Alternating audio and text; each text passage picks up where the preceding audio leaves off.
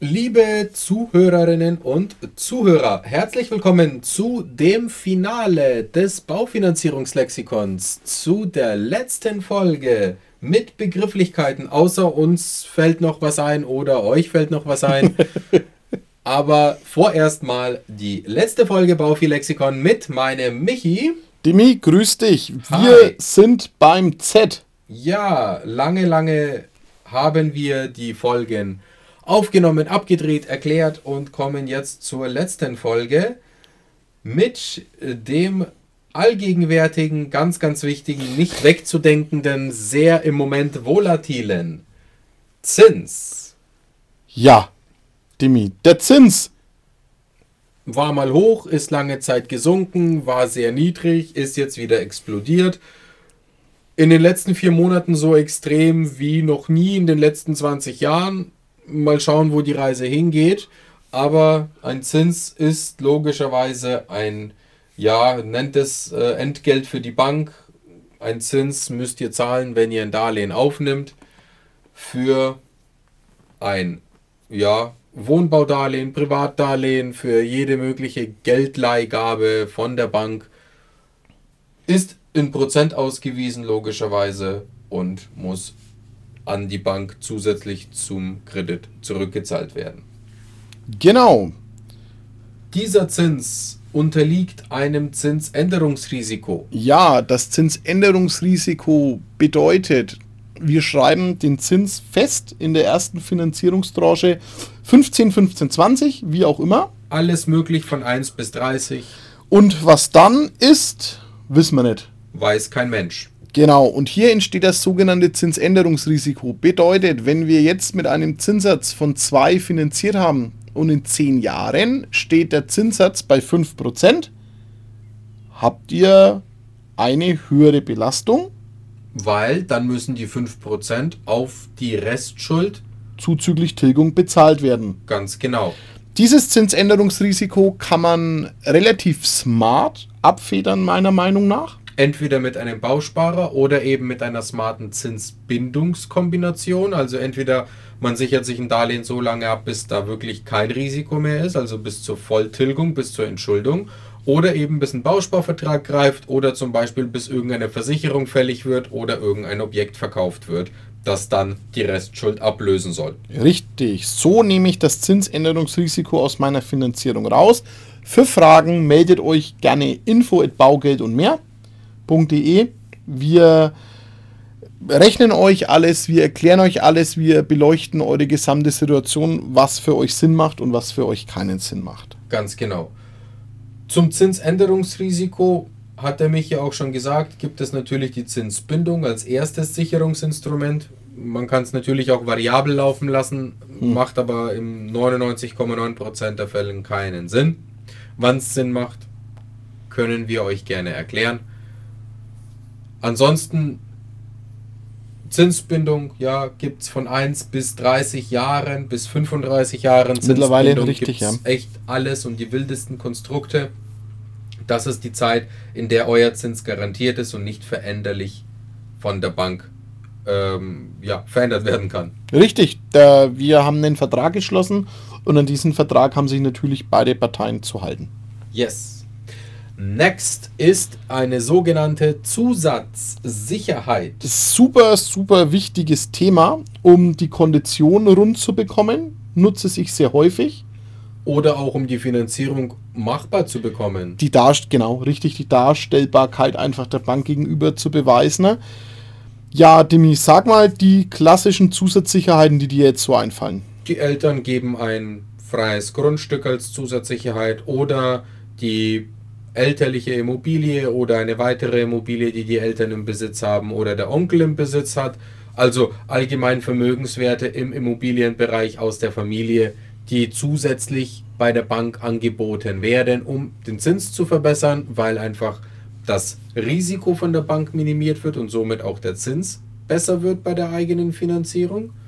Thema Zusatzsicherheit aber auch ganz wichtig. Es gibt neben der klassischen Zusatzsicherheit Immobilie auch die Verpfändung von Bankguthaben oder Wertpapieren, auch wenn nicht mehr so häufig, aber Mhm. die gibt es immer mal wieder ab einem gewissen Betrag Auch Versicherungen, die Genau. mit einer kapitalisierten Leistung fällig werden, können als Zusatzsicherheit herangezogen werden. Es ist nicht alles ausgeschlossen, die gibt's, aber im klassischen Fall eben Zusatzobjekte. Was es eigentlich nicht mehr gibt, ist die ganz alte Schule, die Mitverpflichtung von Verwandten, die Also, sogenannte Bürgschaft, Genau, ja, die Bürgschaft gibt's nicht mehr ausgestorben. oder nur wirklich in, in den 0,001% der Fälle. Aber Richtig. im klassischen Falle gibt es keine Bürgschaft mehr, sondern eben die genannten Zusatzsicherheiten. Auch hier nochmal ganz wichtig zum Thema Zusatzsicherheit. Ja, es verbessert die Konstellation der Finanzierung, es verbessert unter Umständen die Machbarkeit, wie gesagt den Zins, aber in dem Zeitraum, solange diese Zusatzsicherheit mithaftet, ist diese auch gebunden. Das heißt, die kann auch nicht anderweitig verkauft werden, sonst, ja, sagt die Bank, nö, mache ich nicht mit, gibt die Bank nicht frei. Ja, keine Chance. Das sollte natürlich dann schon immer berücksichtigt werden. Gerade wenn ich mal eine Zinsbindung 15, 20 Jahre nehme, da binde ich das andere Objekt schon sehr lange mit ein.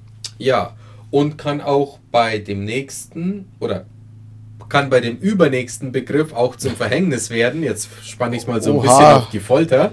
Richtig. Was das ist, hört ihr gleich. Wir schieben mal noch ganz kurz die Zuteilung dazu.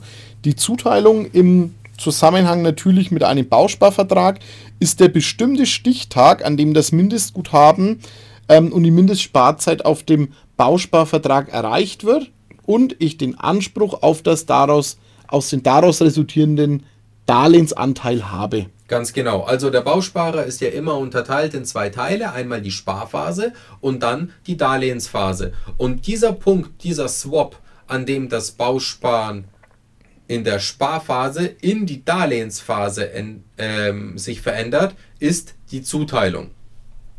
Richtig. Jetzt kommen wir zu dem gerade genannten Thema. Die Zwangsvollstreckung, Sehr unangenehmes Thema. Scheibengleister. Sehr unangenehmes Thema zum Glück. Gott sei Dank und ich hoffe auch für die nächsten Dekaden.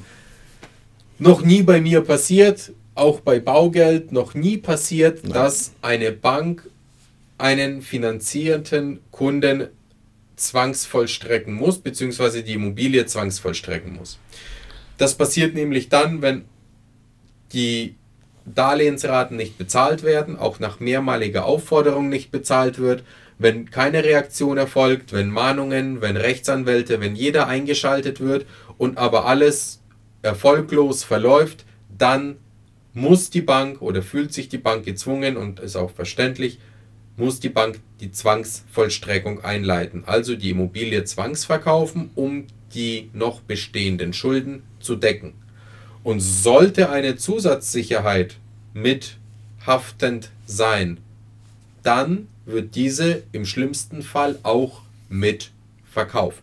wenn die Forderung nicht bedient wird. Ja, also wenn noch mehr Geld aussteht und das eigentliche Objekt die Bank nicht befriedigt, also wenn weiterhin noch Gelder, Schulden offen sind, die zur Tilgung da sind, dann wird auch die Zusatzsicherheit verkauft. Natürlich nur bis zum Maße der ausstehenden Restschulden. Also die Bank behält nicht das komplette Geld ein, sondern äh, gibt natürlich den Rest nach Abzug der Kosten an den Kunden weiter. Aber ein sehr, sehr unangenehmes Thema.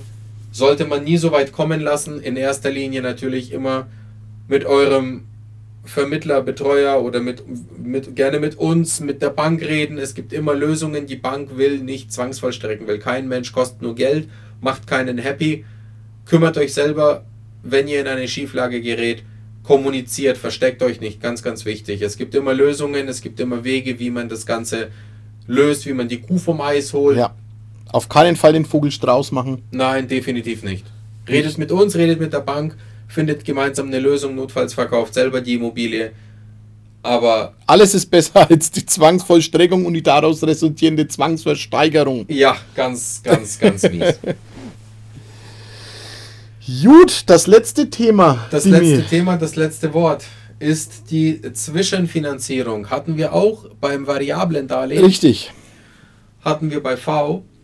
Zwischenfinanzierung ist das, ja, das Darlehen oder der Moment, in dem eine Immobilie verkauft wird und die andere gekauft wird und das Geld, das aus dem Verkauf fließt, noch nicht verfügbar ist, aber die neue Immobilie schon gekauft wird und dafür Geld benötigt wird.